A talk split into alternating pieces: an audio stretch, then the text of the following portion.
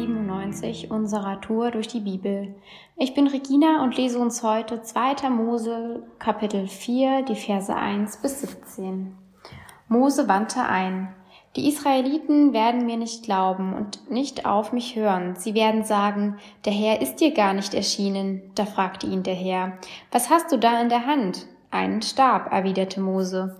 Wirf ihn auf den Boden, befahl der Herr. Mose gehorchte und sofort verwandelte sich der Stab in eine Schlange. Voller Entsetzen lief Mose weg. Der Herr aber forderte ihn auf.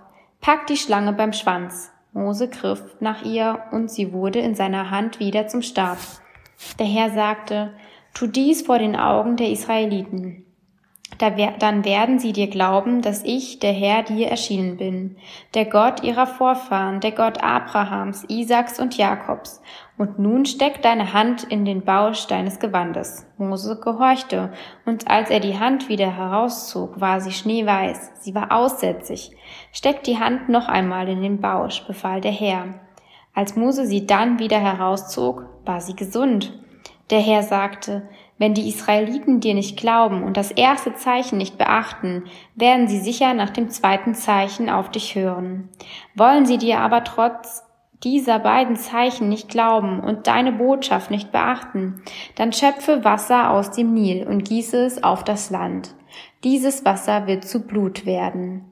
Ach Herr, entgegnete Mose, ich bin noch nie ein guter Redner gewesen. Auch jetzt, wo du mit mir sprichst, hat sich daran nichts geändert. Ich rede nicht gerne, die Worte kommen mir nur schwer über die Lippen.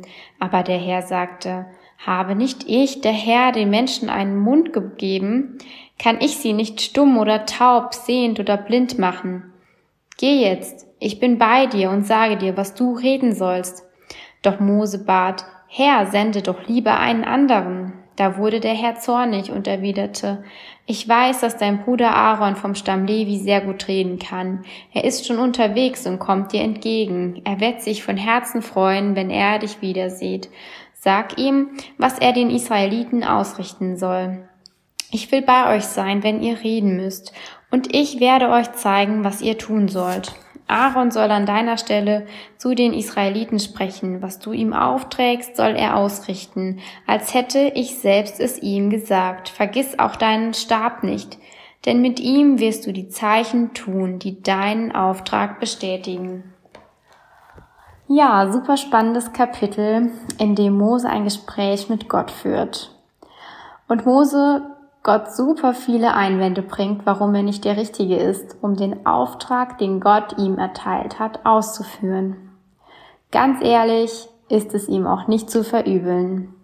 Er soll in ein Land reisen, wo es Menschen gibt, die ihn lieber tot sehen wollen. Und genau dort soll er jetzt hingehen, um Menschen zu befreien, damit Gottes Plan erfüllt wird ganz schön viel Verantwortung, zugleich ein Risiko für Mose, weil er nicht weiß, was ihn erwartet und er sich selber diese Aufgabe nicht zutraut. Angst, Selbstzweifel, nicht gut genug, keine Ahnung, ob ich das kann. Ich bin nicht der Richtige für diese Aufgabe. Jemand anders kann es viel besser. Kann gut sein, dass das Gedanken waren, die Mose damals durch den Kopf gingen. Was ist mit dir? Kennst du diese Gedanken? Wo hat Gott dir einen Auftrag erteilt, dir eine Aufgabe gegeben, die du erledigen sollst oder dir Dinge zugeteilt, um die du dich kümmern sollst? Waren das immer Aufgaben, die dir leicht gefallen sind oder gibt es Bereiche, wo du über deine Grenzen hinausgehen musstest, um zu wachsen, um Gottes Auftrag zu erfüllen? Ja, du und Gott Ihr beide wisst die Antwort schon. Ich möchte dich heute dazu auffordern, sprich mit Gott, so wie Moses in diesem Kapitel tut. Besprich mit ihm deinen Plan, deine Aufgaben und deine To-Dos. Folge dem Weg, den Gott für dich bestimmt hat, auch wenn es manchmal nicht einfach ist und du dich Herausforderungen stellen musst. Folge seiner Stimme. Sein Plan ist ganz individuell auf dich und deine Persönlichkeit zugeschnitten. Und nein, es gibt niemand Besseres für deine Aufgabe, für deinen Weg, für deinen Masterplan, denn den Gott sich für dich erdacht hat. Vertraue darauf, dass er bei dir ist und ja, dich versorgt, mit der richtigen Ausrüstung zum perfekten Zeitpunkt ausrüstet. Weil er dich liebt, weil du seine geliebte Tochter bist, sein geliebter Sohn bist.